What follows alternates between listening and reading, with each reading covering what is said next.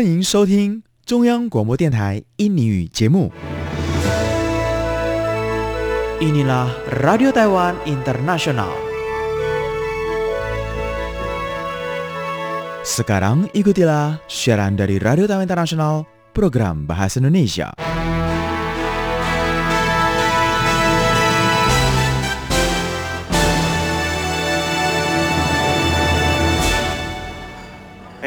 Udah lama nih kita nggak surfing.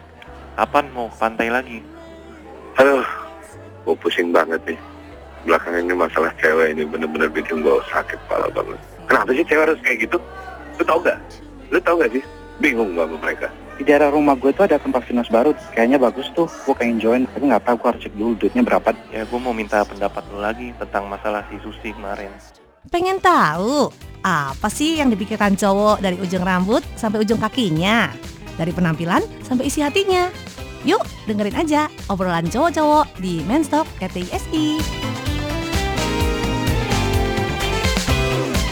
Selamat sore para pendengar sekalian yang tercinta di mana pun saja Anda berada. Saya Tony Tamsir. Dan saya Aditya. Kembali lagi dalam acara Mensok. Mestok, Hmm, iya. Dan pekan kali ini tentu saja banyak sekali hal-hal yang bisa kita diskusikan ya kak. Mhm. Uh, misalkan saja bagaimana caranya kakak untuk mengelola keuangan. Waduh, keuangan ini ya.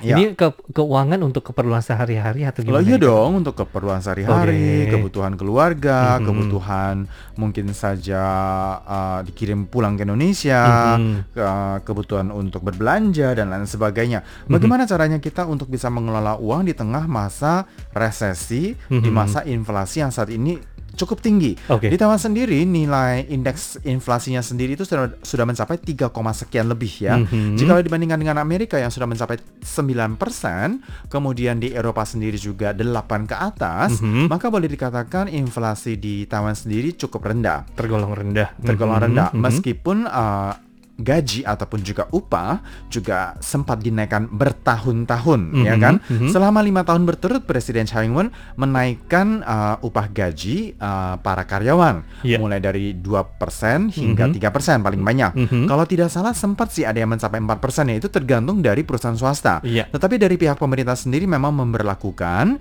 kenaikan upah gaji Mhm. 3% 3%. Nah, namun kalau misalkan saja kita melihat angka inflasi yang angkanya lebih daripada 3%, tentu saja akan membuat kita merasa kayaknya naik nggak naik sama aja ya. Betul, betul. Kemudian harga barang kok semakin lama semakin mahal ya. Betul. Tony ambil contoh, kemarin Tony makan makanan Indonesia ya. Eh, kebetulan saja 5 tusuk sate. 5 Ya. tusuk sate. Oke, 5 tusuk sate Tony pesan lewat Uber. Uber. Kemudian juga harganya itu sekitar 220 dolar. 220 dolar. 5 tusuk loh, Lima Kak. tusuk ya. 5 tusuk ya. 220 dolar. Kemudian ditambah lagi dengan nasi ayam panggang. Oke, Oke. oke. Nasi ayam panggangnya sendiri karena Tony meminta ayam panggang, Mhm. harusnya ayam bakar. Mhm. eh, eh bukan ayam goreng. Aha. Tetapi Tony ganti menjadi ayam panggang. Aha. Eh, jadi harus menambah 33 dolar. 33. Jadi untuk nasinya saja 210 sekian. Oke, jadi ditambah dengan satenya berarti Kak Tony 400-an. 400 untuk makanan Indonesia. Untuk makanan Indonesia saja. Mhm. Oke, sekarang kita kalku- kalkulasikan langsung ya Iya. dengan uh, salah satu aplikasi yang namanya ini Owanda, Mhm. uh, di mana kita langsung saja ke uh, apa uh, di Dikalikan. hitung ya, Aha. dihitung ya dengan rupiah ya. Kemarin Tony makan anggap saja 400 dolar. Iya, Berarti 400. Tony sudah menghabiskan untuk makan malam saja 200 ribu rupiah. Hehe, 200 ribu. Kalau di Indonesia kan sebenarnya sih bisa untuk jatah satu minggu kali ya. Kalau 200 Atau mungkin ribu. saja makannya sudah di mall, Oh, iya, iya, iya, di iya. Restoran, untuk sekali makan, ya kan? untuk sekali Ini makan. aja makanannya nasi kotak dan dikirim dengan Uber. Iya, betul. Jadi buat teman-teman sekalian di Taiwan sendiri memang uh, biaya kehidupan juga semakin lama semakin meningkat. Oh, pasti. Dan kebetulan saja uh, di sini tanpa disadari semua harga menjadi naik.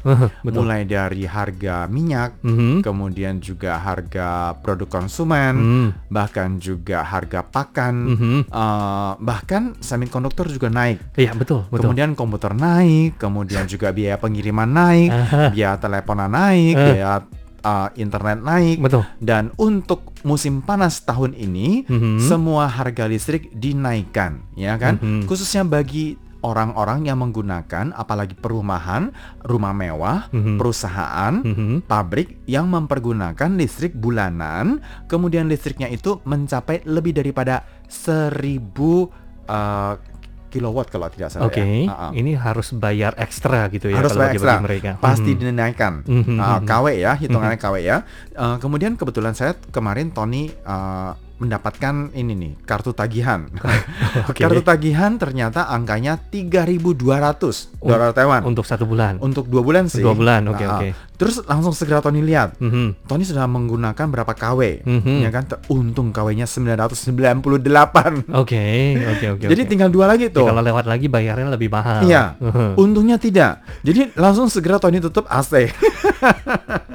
Jadi demi tidak Ah. mencapai angka seribu. Tapi jujur saja, eh, ini juga merupakan satu hal yang patut dipertimbangkan Mhm. dan juga mungkin saja ya pihak pemerintah sendiri juga harus eh, apa me- sebelum membuat peraturan Mhm. seharusnya mempertimbangkan juga ya Aha. suhu di luar tuh lagi panas-panasnya. Iya, betul, Ya kan? betul, 37 derajat hingga 38 derajat, Mhm, ya kan? mhm. Ini hanya untuk kondisi di Taipei saja. Betul. Uh, sementara bagi yang berada di kawasan timur, Hmm, ya kan, wah, di timur Taiwan, lagi. Iya, iya. itu sempat ada angin fon loh kak, Iya, iya, ya kan? iya, betul. Suhunya itu mencapai 38. Mhm. Kalau tidak salah di tahun 2020 bulan Juli, Mhm. suhu di kota Taipei Mhm. mencatat 39,7. Wow. Ya kan? Mhm. Jadi kalau misalkan saja dengan cuaca yang begitu panas, kemudian harga naik, kemudian juga mungkin saja emosi juga ikut naik, Pastinya, ya kan? pastinya, pastinya. Eh, jadi akhirnya semua orang menjadi serba ini ya, gundah gulana. Mhm. Eh, ini Tony lihat eh, perbandingannya dengan negara-negara yang ada di Amerika Mhm. atau di Australia atau Ya. di Eropa. Mhm. Di Eropa sendiri suhu di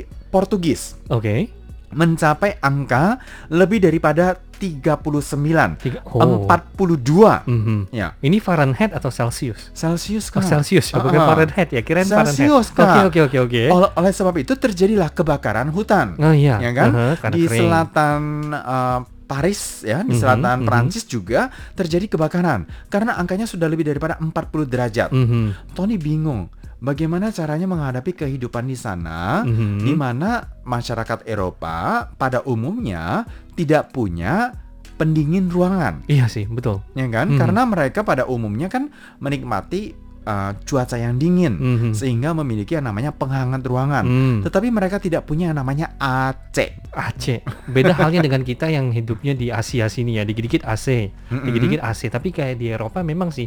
Karena itu kalau panas-panas begitu, apakah mereka mampu untuk tetap tinggal di kamarnya atau di rumahnya? Oleh sebab itu, Mhm. eh, kalau di Taiwan sendiri ya, Mhm. kita lihat ya, eh, semakin jarang ada orang yang pergi bermain di luar. Iya. Eh, kalaupun bermain, mungkin saja akan mencari eh, Yang kawasan sungai, Iya, iya. kawasan pantai, Hmm. kawasan danau. Iya. Tetapi sayangnya, mohon-mohon maaf saja jikalau mungkin saja ada yang tersinggung. Mhm. Eh, mohon-mohon maaf karena kenapa? Banyak sekali korban kecelakaan karena tenggelam. Oke, Oke. iya betul. Uh, misalkan saja tanggal 19, tanggal 20, tanggal 21 banyak sekali korban yang tenggelam Mhm. karena bermain air. Mhm, mhm. Mungkin saja di tepi sungai, bahkan di danau Lotus Pond yang di Oke. Kaohsiung, Uh-huh, uh-huh. danau buatan Uh-huh. uh, di mana ada seorang pelatih yang sedang mengajarkan siswanya untuk berlayar Mhm. karena perahunya terbalik, akhirnya tenggelam. Wah.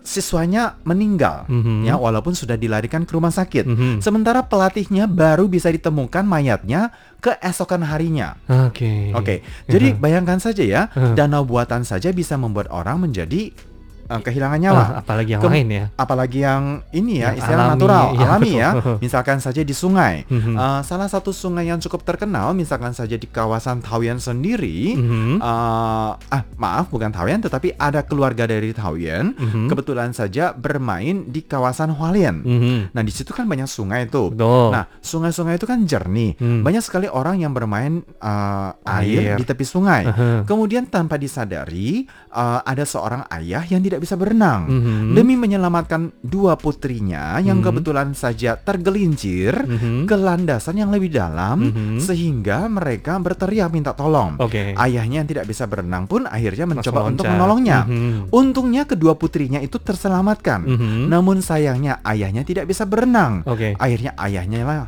yang tenggelam Aha. dan akhirnya meninggal juga. Mhm. Jadi kondisi seperti itu banyak sekali terjadi di tepi pantai, kemudian juga di tepi sungai, kemudian juga di danau. Karena kenapa? Kalau misalkan saja di danau itu mungkin disebabkan karena lumpur, Mhm. karena mungkin saja ada ganggang di dalamnya, Iya, betul. atau mungkin saja ada mungkin uh, sampah Mhm. ya yang mungkin saja bisa menjerat kaki kita. Betul, betul, betul. Eh, kalau misalkan saja binatang yang aneh sih Tony tidak begitu percaya ya karena di Taiwan sendiri eh, untuk menemukan binatang aneh di dalam sungai ataupun juga di dalam danau itu sudah sangat eh, tidak memungkinkan ya Mhm. karena sudah keburu habis. Iya, iya. Tetapi iya. kalau misalkan saja di sungai ataupun juga di pantai, Aha. yang harus kita perhatikan adalah di bawah eh, dataran, ya kan, di landasan bawah itu ada arus bawah, Iya, betul. ya kan, Arus arus gelap, Mhm, ya kan, di mhm, mana mhm. arus tersebut itu bisa membuat kita menjadi walaupun kita bisa berenang, tapi kita terjerat arus kakinya. Mhm, mhm. Nah, betul. jadi tanpa disadari sekalipun misalkan saja Anda suka berenang ataupun juga suka surfing atau mungkin saja suka menyelam, tetapi karena kita tidak mengetahui kondisi arus di bawah, Mhm. maka dari atas tidak akan terlihat, Kak. Mhm, Ya kan? mhm, mhm. Pada saat kita berenang menuju ke bawah, barulah kita melihat bahwa arus di Arusnya bawah itu kencang. begitu kencang. Mhm, Nah, betul. manusia sekuat-kuatnya manusia tidak mampu melawan kekuatan alam. Betul, betul, betul, betul. Nah, Mhm. jadi di sini yang harus di uh, dipertimbangkan matang-matang. Walaupun tidak punya uang tidak mengapa, tidak buka aset tidak mengapa, Mhm. bermain air boleh-boleh saja, pergi ke pantai boleh-boleh saja, tetapi ingat jangan lupa untuk berhati-hati. betul. Nah, kemudian juga uh, beberapa berita yang tidak begitu menggembirakan yaitu berita tentang kondisi banyak yang cedera panas. Ce- oh, Oke, karena sengatan Stroke. hawa panas ya. Mm-mm. Mhm, mhm. Ada seorang pria yang Uh-huh. usianya sudah 50-an Hmm. karena ia suka berolahraga naik sepeda. Mhm. Setelah bersepeda satu jam lebih di Oh, luar, oke. akhirnya ia jatuh pingsan. Hmm. Pada saat diantarkan ke rumah sakit, ia sudah tidak tertolong lagi Uh-huh, uh-huh. dengan suhu tubuhnya 40 derajat. Wah itu sudah tinggi sekali gitu Mm-mm. ya. Yang namanya sengatan hawa panas ini memang yang sangat sering terjadi di kala musim panas. Iya, Uh-huh. eh, salah siapa?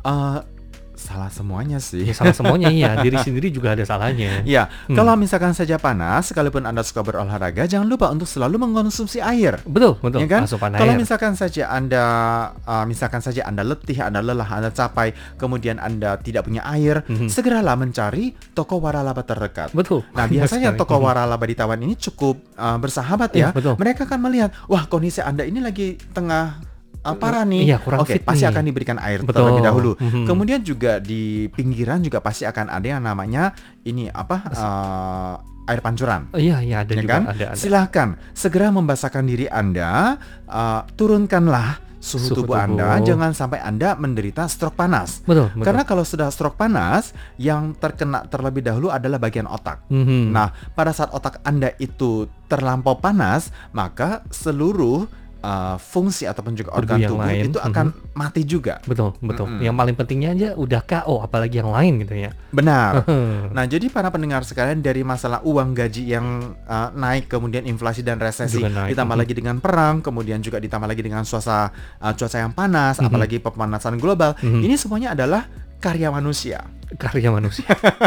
Kenapa bisa bilang begitu? Ya, karena pemanasan global sendiri Mhm. memang merupakan karya manusia. Oh iya juga ya. Manusia yang menciptakan berbagai uh, kondisi pemanasan global. Betul. Tony ambil contoh, misalkan saja uh, kita membutuhkan baterai untuk mencarger HP. Mhm. Kemudian juga kita membeli kabel, Mhm. ya kan? Kemudian kita juga membeli HP. Mhm. Kemudian juga mungkin saja kita ah malas masak kita beli makanan di luar. Mhm. Semua hal yang kita lakukan setiap harinya, Mhm. termasuk juga pada saat kita siaran, pada saat kita membuka komputer, semuanya kita tengah memproduksi yang namanya CO2. Oke. Nah, Mhm. CO2 itu secara perlahan perlahan namun pasti akan mempercepat uh, pemanasan global. Mm -hmm. Oleh sebab itu, gletser yang ada di kutub utara mm -hmm. juga akhirnya mencair. Mm -hmm. mencair jauh lebih cepat daripada yang diprediksikan. Uh, betul, betul. Lebih cepat berapa tahun? Tidak lama kok 10 tahun saja. Wah, 10 ya kan? tahun. Yang awalnya 30 tahun menjadi 20 tahun. Uh -huh. puluh 20 tahun menjadi 10 tahun. Uh -huh. Jadi mungkin saja ya tahun uh, sekarang 2022, uh -huh. 2020